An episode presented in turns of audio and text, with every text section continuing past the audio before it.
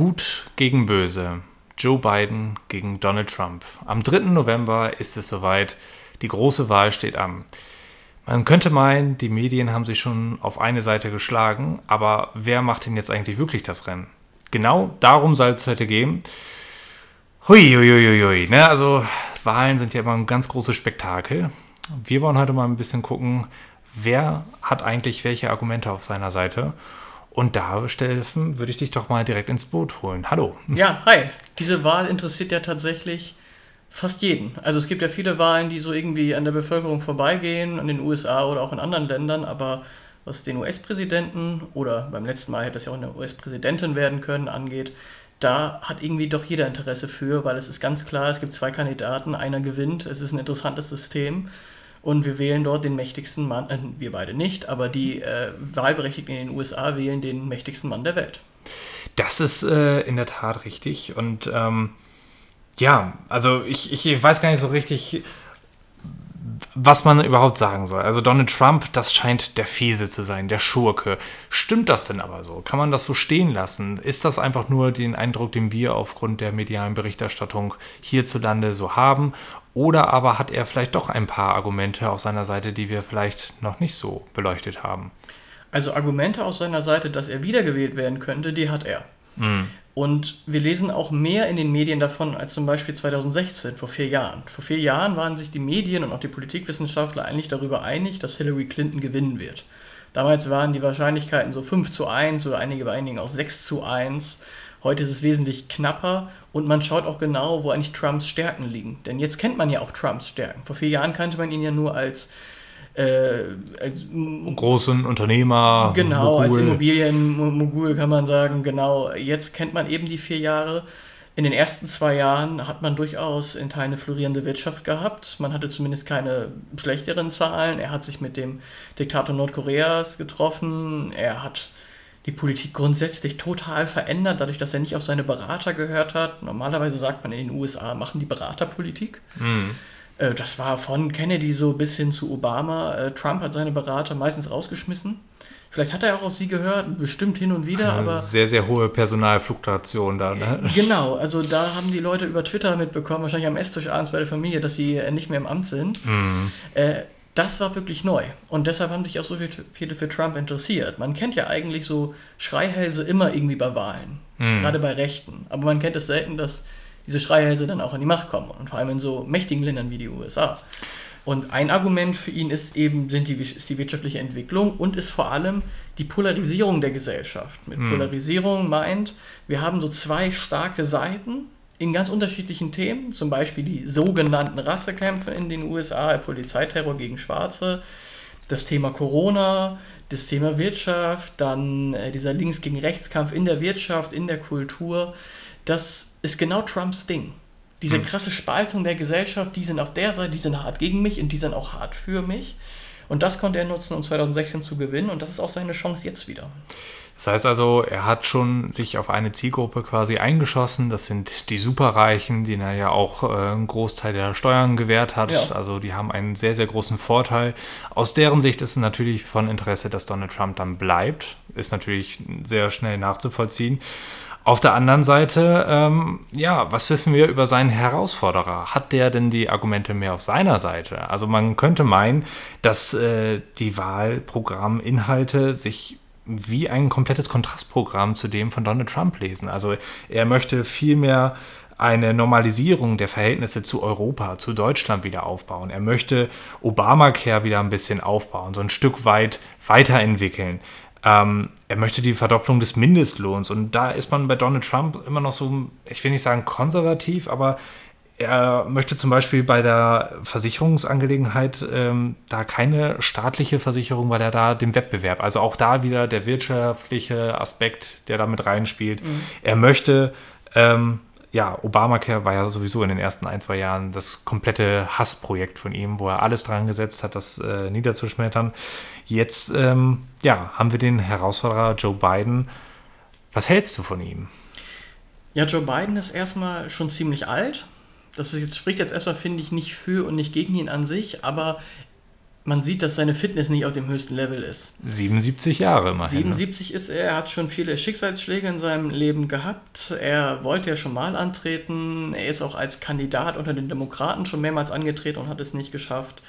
Jetzt ist er mit 77 der Kandidat, der ist Politiker durch und durch, war damals schon äh, Politiker im Staat Delaware, in dem Bundesstaat, den kennt man heute so ein bisschen, wenn man über den Staat hört, dann weil es eine Steueroase ist hm. Zum Beispiel auch die Steueroase dieses äh, Unternehmens Augustus Intelligence von Philipp Amthor, was wir letztes Mal hatten. Also er war in einem ziemlich kleinen Stadt, da leben nicht mehr eine Million Menschen. Aber da hat er sich hochgearbeitet, war von jung an Politiker dort, sehr, sehr jung.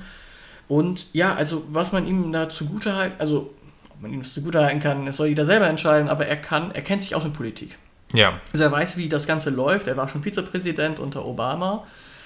Und er ist jemand, der, du hast es gerade schon angerissen, auf Konsens aus ist. Also ich bin mir sicher, dass ein Gegenkandidat zu Trump immer schauen wird, was kann ich machen, was mich von Trump unterscheidet. Hm. Und wo äh, mache ich etwas, was den Leuten eher gefällt. Also es gibt ja viele, denen es nicht gefällt, dass Trump immer so Hetzreden hält, dass er bei Corona äh, irgendwie das erst leugnet, äh, dann macht er die WHO verantwortlich, dann ist er gegen Maskenpflicht, dann tritt er irgendwann mit einer Maske auf. Also diese Widersprüchlichkeit sehen ja die meisten Menschen. Und Biden versucht jetzt als der Part zu agieren, der eher halt die Menschen miteinander verbindet. Also zu sagen, wir wollen mehr Schutz für Schwarze haben. Wir wollen äh, stärkeren Schutz haben, um Menschen vor Corona äh, zu bewahren. Wir wollen dass die kleinen und mittleren Einkommen ein bisschen mehr Geld bekommen. Wir haben teilweise hohe Arbeitslosigkeiten im zweistelligen Millionenbereich in den USA. Hm. Also er sagt eigentlich die einfachen Dinge, die ich, wenn du mich ja fragst, ich finde das äh, an sich relativ logisch. Ich will das jetzt gar nicht bewerten, ob ich das gut finde, aber es ist logisch, dass er das sagt, weil es ist das Gegenprogramm zu Trump. Und er ist auch niemand, der jetzt äh, zum Beispiel irgendwie äh, hart twittern wird, Law and Order, wie zum Beispiel Trump, ja, der twittert. Genau weiß nicht, ob es die letzten Tage wieder macht. Ich habe in den letzten Wochen ein paar Mal verfolgt, teilweise drei bis viermal pro Tag einfach Law and Order getwittert. Also damit gemeint, jeder, der sich gegen Recht und Gesetz irgendwie widerlegt, der bekommt äh, die Peitsche oder te teilweise auch die Waffe, wie man in einigen Videos dann sieht, gerade bei Schwarzen. Äh, das ist äh, das ist etwas, wo äh, Biden auf jeden Fall die Chance hat, als der smarte Part, der eben nicht auf Eskalation aus ist, eben gewinnen kann, weil er die Bevölkerung wieder vereint. Mhm. Und das ist seine Chance, die er jetzt hat. Und das ist auch einer der Hauptgründe dafür, warum er in den Umfragen momentan vor Trump steht.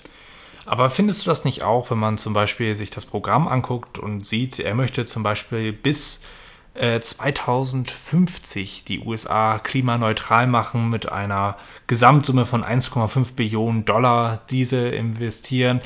Ähm, da bin ich immer wiederum derjenige, der sieht, okay, das ist aktuell Klima, das ist irgendwie gerade so ein Modeding in der Politik, das ist gerade aktuell, das ist gerade in. Da beziehe ich mich einfach mal drauf, ohne ähm, ja, dass man vielleicht am Ende das überhaupt erreichen kann. Also das äh, ist mir dann vielleicht auch schon wieder zu glatt. Weißt du, wie ich das meine? Ja, ich, ich verstehe wohl, was du meinst. Ähm, es ist ziemlich typisch in diesen zwei Parteiensystemen, dass die Partei, die Demokraten, die eher ein bisschen links stehen, versuchen, das Thema Umwelt stärker in den Mittelpunkt zu setzen. Weil die Republikaner, die stehen eher rechts, die sagen eher, Umwelt ist uns entweder nicht so wichtig oder sie leugnen sogar den Klimawandel. In kaum einem anderen, in kaum einem Staat gibt es so viele Klimaleugner wie in den USA. Hat Trump ja auch immer sehr gut äh, mitgeführt. Irgendwie, entweder gibt es das nicht oder es hat keinen, äh, oder es ist von uns Menschen zumindest nicht weitergeführt. Oder den gibt es, aber ist egal, weil Wirtschaft und Industrie ist alles. Äh, da versucht Biden natürlich auch jetzt im Zuge von äh, Fridays for Future und Umweltbewegung generell halt diese Leute auf seine Seite zu bringen. Mhm. Ob das jetzt, das ist für mich die spannendere Frage, ob das jetzt glaubwürdig ist, ist nicht so einfach. Weil Biden muss das sagen. Unabhängig davon, ob er das will oder nicht, der muss dieses Thema in den Mittelpunkt stellen, weil der ist natürlich darauf aus, Wähler zu bekommen. Mhm. Genauso wie er auch bei den äh, Themen wie Polizeiterror gegen Schwarze sich auf diese Seite stellen muss, er hat in der Geschichte auch mal andere Sachen gesagt, so zum Thema ähm, Weiß und Schwarze. Da kann man gerne, äh, ja. äh, dann kann man auch sonst noch recherchieren, ich will das jetzt gar nicht äh, ausführen, aber sagen wir, er muss jetzt bestimmte Themen einfach bedienen, die Trump zu wenig bedient hat. Mhm. Und wo gerade jüngere Leute sagen, Mann, das kam in den letzten vier Jahren oder vielleicht in den letzten 40 Jahren sogar viel zu wenig.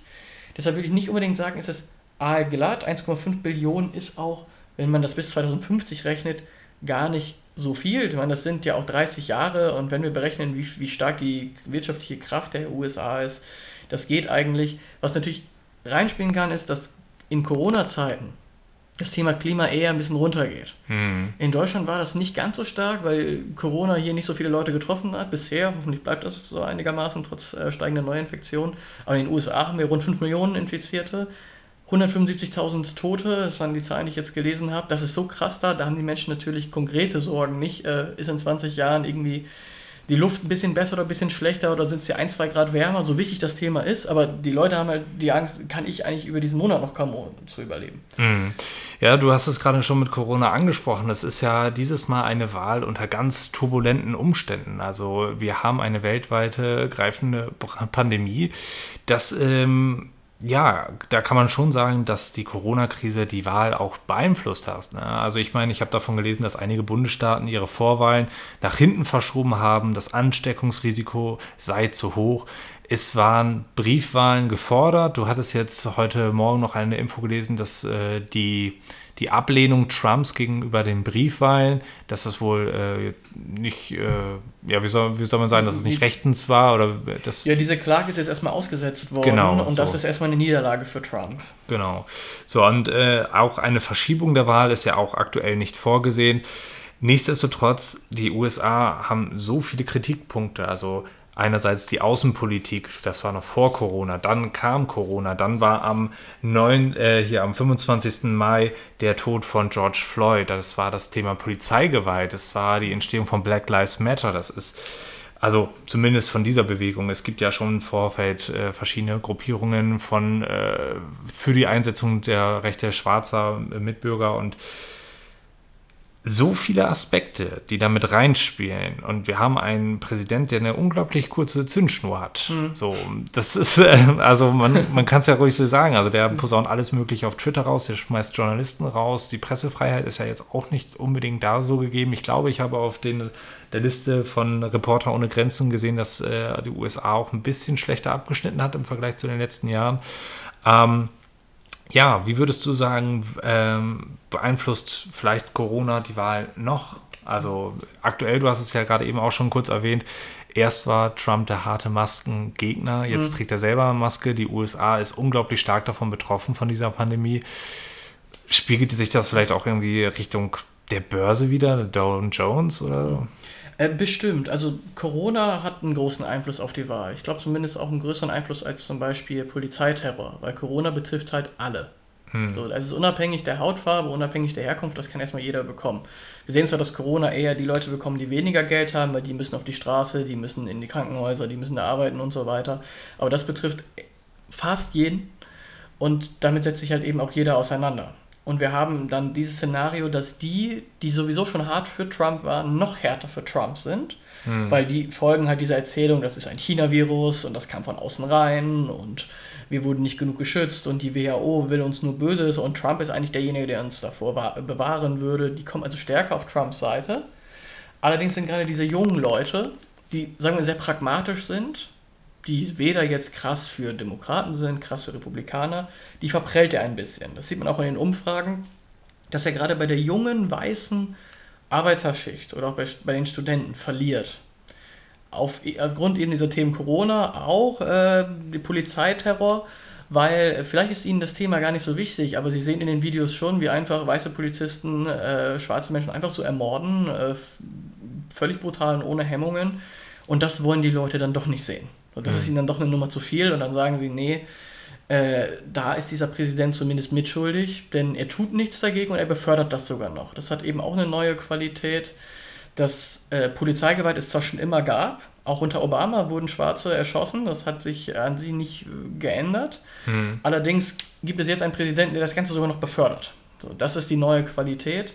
Die Börse äh, hat auch einen Einfluss. Also der Dow Jones ist ja dieser amerikanische DAX, die 30 äh, bestdotiertesten äh, US-Unternehmen, äh, hat einen Einfluss darauf, denn eigentlich wird an der Börse immer gesagt, und auch von den Leuten, die sich für Wirtschaft interessieren, wir wählen republikanisch. Mhm. Das geht nicht für alles, gilt für die Mehrheit. Das ist ähnlich wie hier. Warum der, ist das so? Das ist so, weil seit 1900 in den USA die Republikaner bei den Wirtschaftskompetenzen immer besser dastehen als die Demokraten.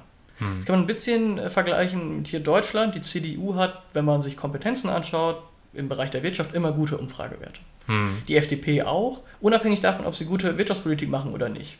Finanzkrise war Angela Merkel äh, an der Macht, Corona auch. Äh, es gibt gerade jetzt viele, zum Beispiel viele Solo-Selbstständige in Deutschland, die nichts haben und so. Das ist aber alles egal. Man vertraut denen eher zu, Wirtschaft zu handeln. Deshalb ist Trump auch bei den Umfragen beim Thema Wirtschaft immer relativ hoch. Er ist da immer höher als zum Beispiel beim Thema äh, äh Polizeiterror und äh, kulturelle Kämpfe und auch beim Thema Corona. Da gewinnt Biden immer, da traut man es Biden eher zu. In der Wirtschaft aber eher Trump. Und Trump hat, wie du schon erwähnt hast, äh, für die Superreichen die Steuern gesenkt. So krass wie kein anderer US-Präsident vorher. Hm. Jetzt glauben einige an der Börse, wenn Biden an die Macht kommt, der will ja wieder äh, das von 21 auf 28 Prozent, so, wenn ich jetzt die Zahlen richtig habe, wieder erhöhen. Also hm. die Unternehmenssteuer für die ganz Großen. Das, da haben die Leute an der Börse Angst, dass sie dann äh, Einbußen haben, dass sie da nicht mehr so zahlungsfähig sind, dass sie da weniger haben. Das glaube ich persönlich nicht, aber das ist zumindest deren Erzählung. Und dann sagen sie sich natürlich lieber, okay, Trump, der hat uns ja eigentlich ziemlich viel Geld zur Verfügung gestellt. Ja. Das gilt natürlich nicht für alle. Es gibt auch Leute an der Börse, die äh, finden, Trump ist ein äh, ja, äh, verrückter äh, Hetzer, aber man kann diese Themen Corona nicht immer zum Beispiel mit der Wirtschaft vergleichen. Also die Realwirtschaft, die ist in den USA natürlich total abgesagt in der Corona-Zeit. Lockdown, mhm. Leute sind arbeitslos geworden, es gibt ja nicht sowas wie Kurzarbeitergeld hier in Deutschland. Aber was zum Beispiel den Aktienmarkt angeht, ist, die, ist es nicht so stark runtergegangen. Jetzt ist es so wieder, wieder hochgegangen, weil es gibt Technologieunternehmen in den USA, die haben in dieser Krise profitiert. Die mhm. gehen nach oben. Also diese, dieses Auseinanderdriften von Realwirtschaft, also das, was du zum Beispiel hier hast, hier das kleine Unternehmen, der kleine Bäcker, der irgendwie pleite geht, weil er nicht mehr Brötchen verkaufen konnte oder noch krasser halt irgendwie Bücherladen oder äh, was auch immer. Und auf der anderen Seite Technologieunternehmen, die sowieso kaum Mitarbeiter haben, denen Corona egal ist, die von Corona vielleicht sogar profitieren, die immer mehr Milliarden bekommen. Mhm. Und Trump kann sagen, hier, äh, geht doch wieder nach vorne. Dank ihm. Eigentlich ist es jetzt ja. weder dank ihm, äh, egal ob er da sitzt oder nicht, die, er verändert ja die Regeln nicht. Also Technologieunternehmen machen halt viel Gewinn. Aber das darf man nicht unterschätzen. Das könnte nämlich dazu führen, dass Trump da wiedergewählt wird, denn äh, es ist immer so gewesen, wenn der amtierende Präsident äh, abgesagt ist, äh, wenn, die, wenn es eine Rezession gegeben hat beim amtierenden Präsidenten in den letzten Monaten, wurde er immer abgewählt. Das war bei den Demokraten gerade ganz stark. Nach dem Zweiten Weltkrieg kann man immer vergleichen, gab es eine Rezession, wurde der amtierende demokratische Präsident immer abgewählt. Mhm. Jetzt haben wir zwar hier einen republikanischen, aber wir haben wieder eine steigende. Und wir sehen auch in den Vergleichsweise bei den Wahlen, wenn man eine steigende Wirtschaft hat, wird der Präsident meistens wiedergewählt. Mhm. Das heißt, Trump hofft vor allem auf die Börse und deshalb macht er auch so viel Werbung dafür. Mhm. Würdest du sagen, kurz und knapp, ohne Corona, ohne Black Lives Matter wäre vielleicht der Sinn dieser Folge gar nicht da. Also dann würden wir vielleicht gar nicht so sehr darüber reden. Wir würden bestimmt eine Folge darüber machen, äh, wer das Rennen macht. Wir würden die natürlich anders machen. Äh, dann würde ich, jetzt kann ich ja schon mal meine Prognose äh, vorweggeben, wenn ich, wenn wir Corona nicht hätten, dann würde ich sagen, Trump macht's wieder. Trotz Black Lives Matter. Nee, wenn wir Corona und Black Lives Matter nicht hätten. Achso, beide, okay. Äh, die andere Prognose gebe ich jetzt mal noch nicht, aber das ist auf jeden Fall keine. Es ist eine Chance auch für Trump, aber es bringt ihm mehr Gegner. Hm. Gerade Corona bringt ihm mehr Gegner als Befürworter. Ja, und da muss man einfach auch gucken, ne? Joe Biden ist der letzte von, ich glaube, jetzt insgesamt 28 Kandidaten gewesen. Da gab es unter anderem Bernie Sanders. Da war ich sehr verwundert, warum der nicht mehr mediale Aufmerksamkeit bekommen hat. Wobei er war ja sehr präsent, aber irgendwie hat da das letzte bisschen gefehlt.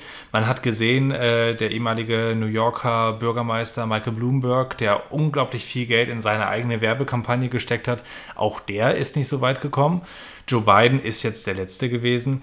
Und auch auf der anderen Seite, bei den Republikanern, gab es ja einen ganz kuriosen Auftritt am 19.07., zwei Tage vor meinem Geburtstag, von dem Rapper Kanye West. Ich weiß nicht, ob du es gesehen hast, ich will das jetzt auch gar nicht so stark thematisieren. Es spielt aber einfach nochmal damit rein, dass so dieser Wahlkampf so eine riesige Superlative ist von allen möglichen Aspekten, also insbesondere der Auftritte das war grandios. Also der hat sich hingestellt, geheult, was weiß ich was gelabert und ähm, auch an ganz mit so schusssicherer Weste. Also es war ganz merkwürdig und seitdem ist er wohl auch irgendwie untergetaucht und ja, das ist so ein bisschen die Popkultur, die wir jetzt hier nochmal ein bisschen bedienen wollen. Aber nichtsdestotrotz ähm, sind das jetzt diese beiden Kandidaten, Donald Trump, Joe Biden.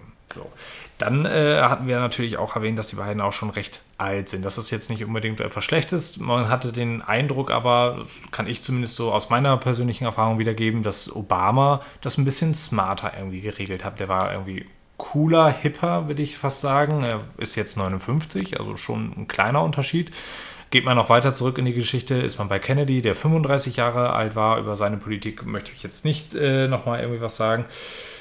So, Jetzt sind wir aber an dem Punkt, äh, das Rennen ist jetzt bald eröffnet. Man könnte vermuten, dass es ähnlich wie damals zwischen Hillary und äh, Donald Trump ähm, gerade so auf den letzten Metern dann nochmal umschwappt. So. Vielleicht auch noch da einmal kurze Erläuterung. Eigentlich hatte das komplette Land war ja irgendwie damals für Hillary Clinton, so hatte man zumindest den Eindruck. Mhm. Aber da gibt es ja in Amerika diese Wahlmänner. Vielleicht sollten wir das einmal kurz erläutern, um wirklich jeden einmal abzuholen, wie das genau funktioniert hat. Ähm, denn nicht jeder Staat hat die gleiche Anzahl an Repräsentanten. Ne? Genau.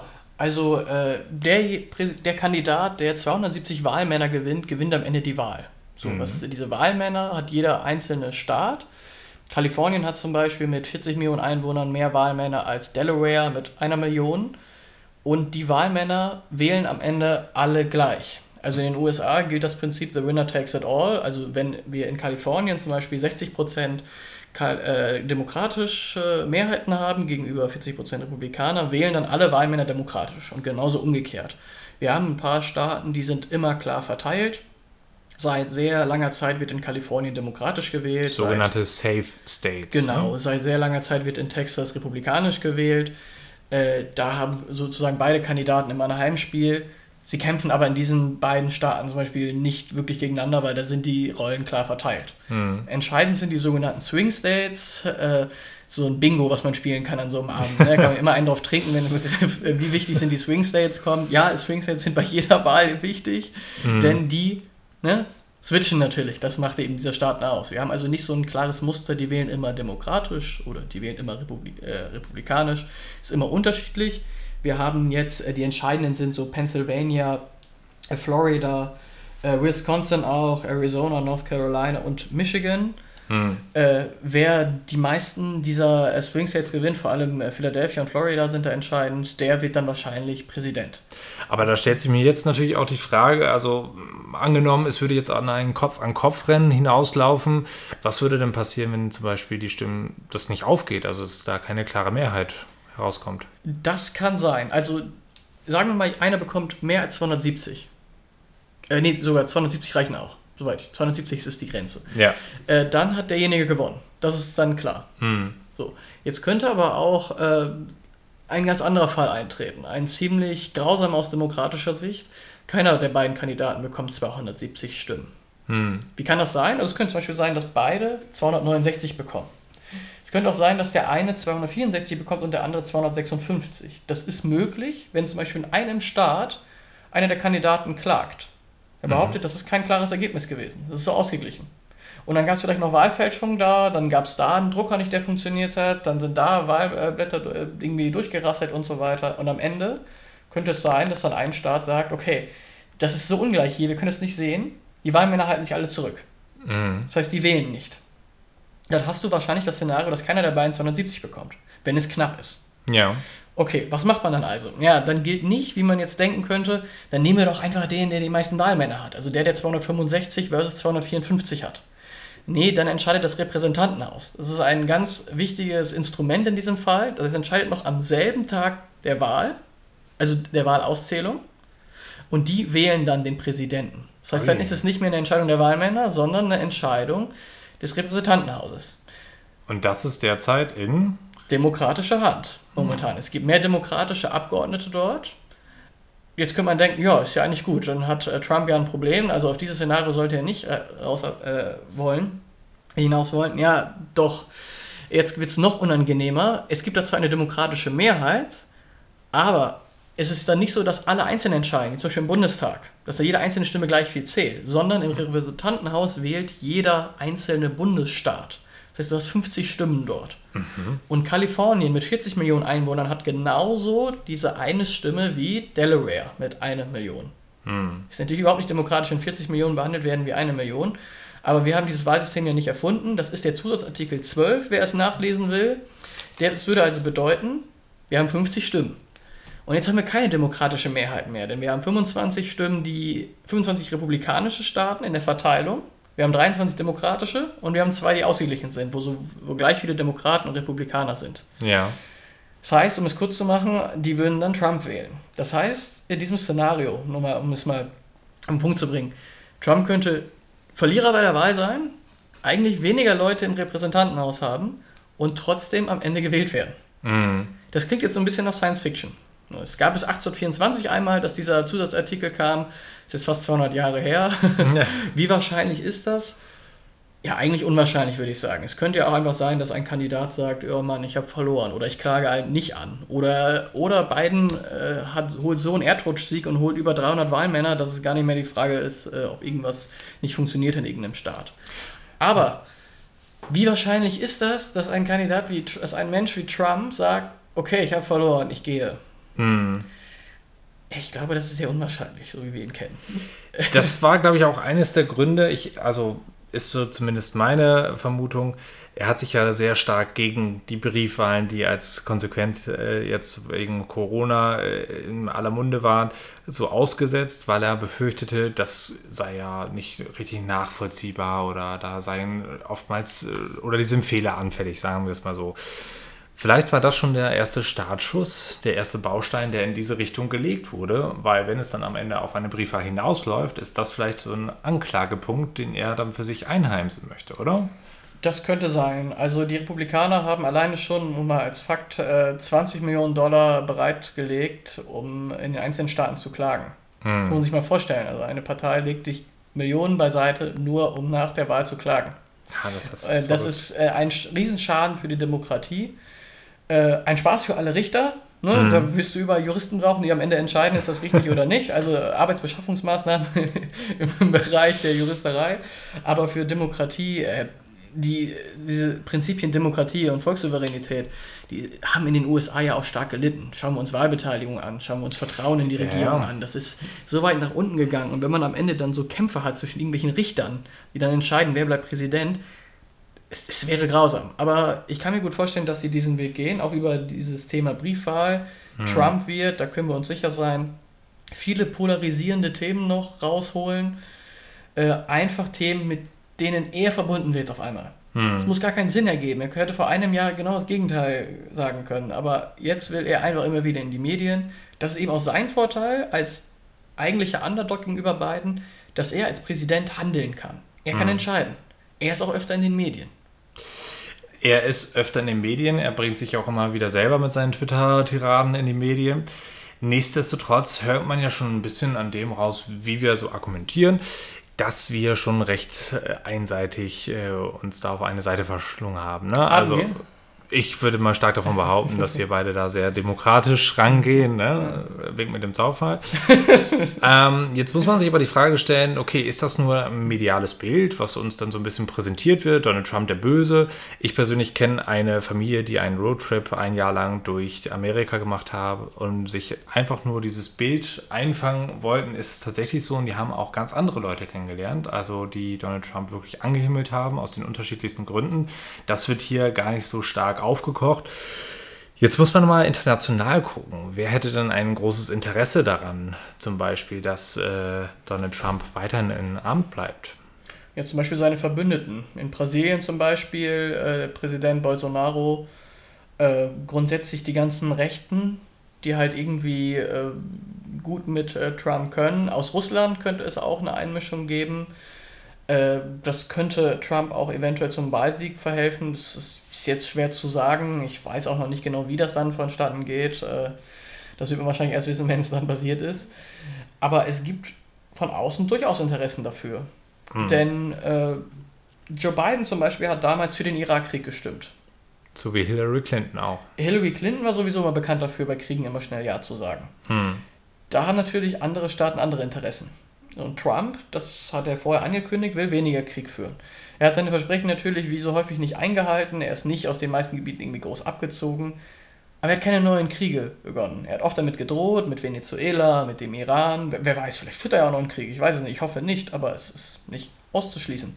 Hm. Äh, aber Trump hat schon eine andere Außenpolitik, als es äh, die Demokraten, klassischen Demokraten haben. Hm. Und da hat er eher Unterstützung von außen. In diesen Medien, klar, in diesen sogenannten Leitmedien, wenn wir jetzt mal sagen, ohne das abwerten zu meinen, hat er ein allgemein eher schlechtes Bild. Ja. Ja, das ergibt natürlich auch einmal alles dafür, dass man ihn nur schlecht zeichnen kann. Wenn er irgendwie rassistische Sachen sagt oder sexistische Dinge oder sagt, man soll sich irgendwie äh, Desinfektionsmittel irgendwie äh, reinspritzen oder so, was er da einmal gesagt hat, da kann ich auch keinen Journalisten dann vorwerfen, dass er Trump negativ darstellt. Ist ja Absolut, ja, ja, klar. äh, hin und wieder will er das mit Sicherheit auch, dass Journalisten ihn schlecht darstellen, weil immer kann er dann sagen, alle sind gegen mich. Yeah. Das ganze Establishment ist gegen mich, ich bin der, der euch befreit obwohl er eigentlich selber Establishment ist. Also ich dachte immer, zum Establishment gehören die Superreichen, die, die nicht gearbeitet haben im Leben, sondern die von vornherein irgendwie äh, dicke Millionen auf dem Konto hatten. Ja. Was bei Trump der Fall war. Aber ist ja egal, die, er kann der Bevölkerung immer erzählen, hier ist Establishment, dazu gehört Joe Biden auch, wie er sagt. Mhm. Ich bin immer noch der, der euch befreit.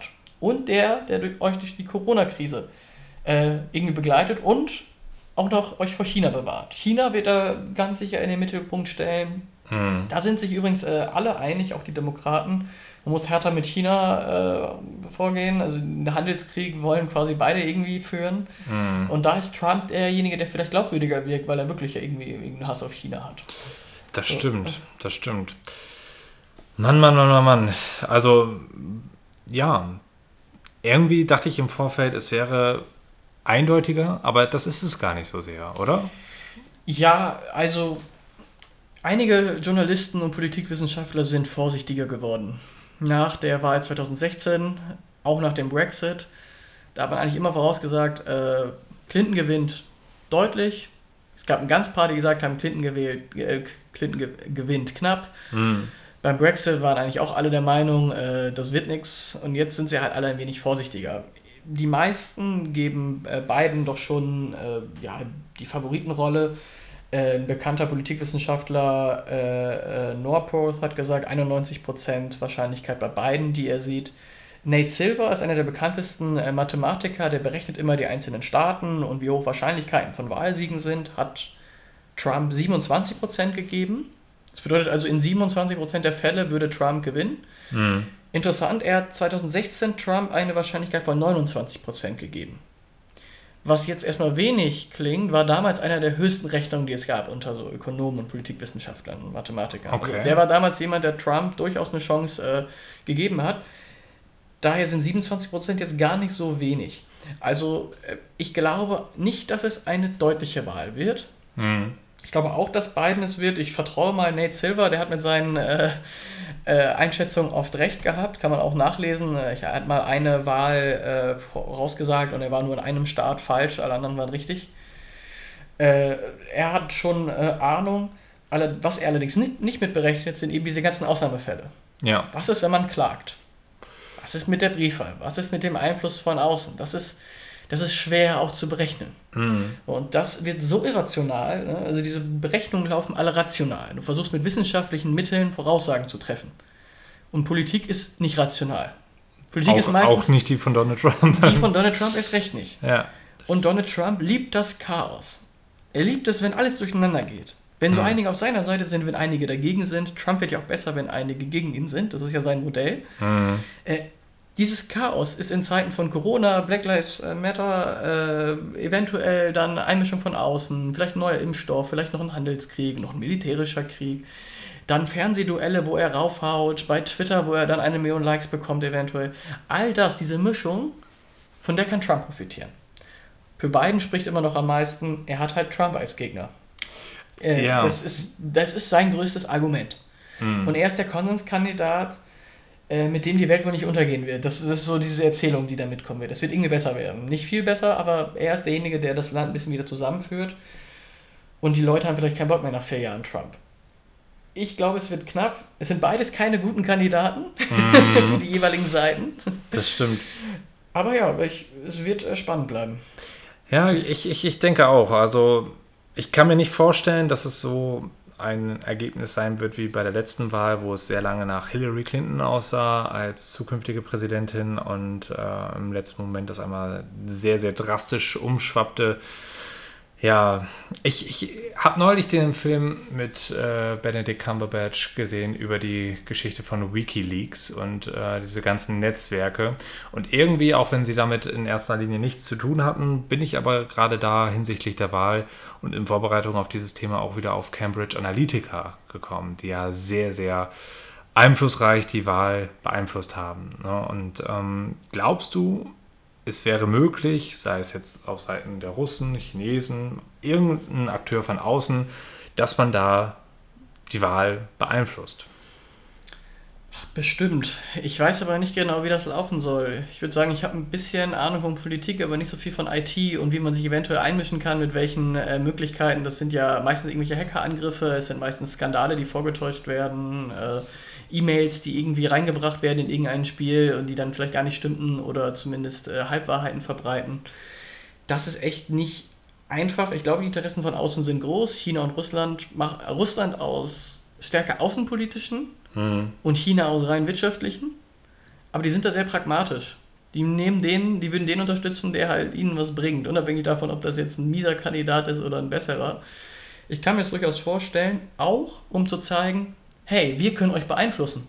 Ihr tut immer so, als wärt ihr hier äh, die Weltpolizei und ihr seid Hegemonialmacht und ihr seid eigentlich die Besten der Welt. Ihr habt das sicherste System und die beste Demokratie. Aber wir können euch aushebeln. Eigentlich, haben, eigentlich bestimmen wir euch. So eine Machtdemonstration. Ja, das kann es auch sein. Wie das dann vonstatten geht. Im Falle von Cambridge? Im Falle von Cambridge Analytica war das ja vor vier Jahren ja jetzt äh, so, dass dann die ganzen Social Media Profile sehr tendenziös bespielt wurden. Ne? Also, mhm. dass dann sehr, sehr stark Werbung für Donald Trump und viel, viel weniger für Hillary damals mhm. gemacht wurde. Und ähm, also ich hatte, während ich so mir die Wahlinhalte angeguckt hatte, hatte ich halt dieses Gefühl, okay, das ist ein Kandidat, der einfach nur ein Kontrastprogramm zu der aktuellen Schiene fährt, die Trump aufgesetzt hat. Also ja, Obamacare weiterentwickeln, Verdoppelung vom Mindestlohn, das hatte ich ja alles schon gesagt. Ähm, er möchte ja auch wieder ins Pariser Klimaabkommen. Also all das sind so Themen, wo man auch sagen könnte, okay, das ist zwar gut und wichtig, es sind aber auch Themen, die so mhm. ankommen. Und dadurch wirkt das alles immer so, so aalglatt. Weswegen ich dann auch so ein bisschen die Befürchtung habe, dass es dann vielleicht ihm auch schaden könnte. Also ich finde zum Beispiel seine jetzt äh, aktuell ausgesuchte Vizepräsidentin äh, Kamala Harris, finde ich, das ist eine wahnsinnige Powerfrau. Die will unbedingt da was erreichen, sie möchte da was bewegen. Das kaufe ich der mehr ab als diesen älteren Mann, der dann, ja, weiß ich nicht. Also, es ist die Gefahr, dass sie im Wahlkampf öfter zu sehen ist als er. Könnte ja passieren. Oft ist es so, dass man den Vizepräsidenten oder Präsidentin positionieren will als Nachfolger. Ja. Vielleicht hört äh, Biden auch nach zwei Jahren auf und übergibt ihr. Das kann sein. Das kann bestimmt sein. Man, man musste quasi eine Schwarze nehmen, auch um, diese, um in diesen Kämpfen zu zeigen, auf welcher Seite man steht. Äh, sie ist unter den Schwarzen gar nicht so beliebt, wenn man sich Umfragen anschaut. Oh, echt? Ich habe einen interessanten Artikel in der FAZ drüber. Sie ist, äh, es gibt da andere Schwarze von Michelle Obama ist wesentlich beliebter, aber auch andere, die man eher hätte nehmen können. Sie war als äh, Staatsanwältin auch ziemlich hart, hm. also eher so eine Hardlinerin. Äh, nicht typisch dieser Weg. Sie ist auch an der Elite-Uni gewesen und so weiter. Sie erzählt nicht dieses Aufstiegs, diese Aufstiegserzählung. Äh, ne? Also ja. Also irgendwie von ganz unten nach ganz oben und in einem Staat, der extrem kapitalistisch und rassistisch ist. Äh, das ist sie nicht so. Es kann am Ende egal sein, es geht nur um das Zeichen. Es geht darum, eine selbstbewusste Frau, die auch dahinter steht. Und auch dieses Zeichen von beiden, äh, die hat mich ja eigentlich im Wahlkampf angegriffen. Und äh, trotzdem bin ich bereit dafür, die als Vizepräsidentin ja, zu nehmen. Ne? Das dieses, ist so ein politischer Move. Genau, es ist rein, ja, es kann, schwer zu sagen, ob das schädlich ist. Normalerweise haben eigentlich die Kandidaten, die sich no, die neu in ein Amt wollen, gesagt, ich nehme einen Senator oder einen Gouverneur aus einem der Swing States so um in dem Swing State dann zu gewinnen. Weil alle, die dann sagen, oh, unser Senator, den haben wir so lieb, geil, dann wird er jetzt Vizepräsident, wenn ich den wähle. Ne? Und dann wählen alle in dem Staat dann zum Beispiel demokratisch und der Swing State wird dann demokratisch mehrheitlich. Hm. Das hat man ein bisschen geändert, weil es in der Vergangenheit da ein bisschen negative Erfahrungen gab, dass das nicht mehr so geklappt hat, dieses Prinzip, und man hat jetzt sie gewählt. Ich, ich kann das nachvollziehen. Ich glaube, äh, es ist einfach der pragmatische Weg, den Biden wählt. Biden hm. trifft selten gute Entscheidungen. Biden trifft hauptsächlich das, was ihnen in dem Moment vielleicht nicht so schaden kann. Hm. Gefährlich wird es bei Fernsehduellen, Man, ihr könnt mal googeln, was der schon alles für Sätze gesagt hat. Äh, völlig durcheinander. Äh, ich glaube, wie war der eine noch? Für uns zählt die Wahrheit, nicht die Fakten. Äh, die, und, und, was er mit Schwarz und Hispanic sagte, war, war total daneben, äh, total ins Klo gegriffen. Sagt er auch selber immer, dass er gerne äh, so in Fettnäpfchen tritt. Was nicht gerade eine Bewerbungsrede ist, finde ich. Absolut nicht. Und also, wir haben da jetzt, glaube ich, auch bei einem TV-Duell. Ne? Ja, und da, das vielleicht als Abschluss. In Fernsehduellen hat Trump die viel größere Chance. Ja. Also da kann Biden nur verlieren. Biden muss darauf, außer in den Fernsehduellen, einfach keinen Mist zu erzählen, um es klar zu sagen. Das ist das einzige Schadensbegrenzung genau. statt Punkten sozusagen. Genau, ja. dass er auf Konsens aus ist, dass er sich nicht provozieren lässt. Das kann sein Ziel sein. Der wird ihn rhetorisch nicht überlagern. Rhetorisch ist Trump besser als Biden. Ja. So, äh, das, aber da muss Biden einfach dafür sorgen, dass er sich nicht austricksen lässt. Es, es, gibt ja so ein paar auch Parallelen zu den beiden. Ne? Also durchaus ähm, die innere Politik, wenn es zum Beispiel darum geht, dass Trump ja die ganzen Mexikaner raushaben möchte. Da gab es unter äh, Obama von Joe Biden auch angeordnet äh, Massenabschiebungen die von ihm begünstigt wurden. Da könnte man auch direkt sagen, ja, du bist doch eigentlich auf meiner Seite. Ne? So blöd es klingt so. Er hat ja jetzt aber auch nochmal angekündigt, Massenabschiebungen werde es so unter ihm nicht mehr geben. Er möchte das immer im Individualfall prüfen. Ja, also ja, da, da rolle ich schon Politiker Sprech kennen wir, ne? Richtig, genau. Ne, da rolle ich halt auch schon wieder mit den Augen. Vielleicht am Ende des Tages äh, hier nochmal eine kleine Buchempfehlung, weil du mir vor einigen Wochen erzählt hast, dass Trump der bessere Redner sei als Obama. Und da musste ich erstmal überlegen und dachte, hä, oder der, der ist so viel smarter so, ne? Und mhm. vielleicht kannst du das nochmal in ein, zwei Sätzen herleiten, warum das so ist und woher du die Informationen hast. Dann können wir so einen kleinen Service-Tipp noch am Ende der Folge jetzt machen. Ja, gerne. Den Service-Tipp gibst du dann, ne? Oder, ja, äh, ja du, du, kannst es gerne machen. Ja, ich bin noch nicht so weit gekommen. Ja, eigentlich denkt man ja bei Obama, das ist der, der mit bestsitzendem Anzug da steht, selbstbewusst im Lächeln, die Leute jubeln ihm zu, glaubwürdig für eine gute Sache. So, und Trump ist der Polemiker, der da oben steht, Anzüge viel zu weit und äh, schwingt irgendwie rum und erzählt irgendwie Blödsinn und äh, wirkt wirr. Hm. Das ist aber nicht der Fall. Also zum Beispiel Obama findet man bei keiner Rede ohne seinen Teleprompter. Diese Teleprompter sind ganz, äh, ganz pfiffige Teile, die sind so von unten projizieren die auf zwei Bildschirme ein Bild. Und da ja. werden, wird dann die Schrift so laufen gelassen. Das heißt, die Redner müssen nicht auf ihr Blatt gucken, müssen also nicht nach unten gucken, sondern können links und rechts das Volk angucken, die Leute, die ihnen zuhören und können trotzdem ablesen. Das mhm. hat Obama immer gemacht. Obama konnte gar keine freien Rede halten. Da war er nicht gut drin. Trump konnte auch eine Zeit lang ohne seinen Teleprompter, er nutzt ihn jetzt auch öfter, aber ohne seinen Teleprompter da stehen, stundenlang bei diesen Trump-Rallies, da Leute durchbeleidigen, da Leute ansprechen, dort über Wirtschaft reden, dort den irgendwie schmeicheln, dort da wieder sich profilieren.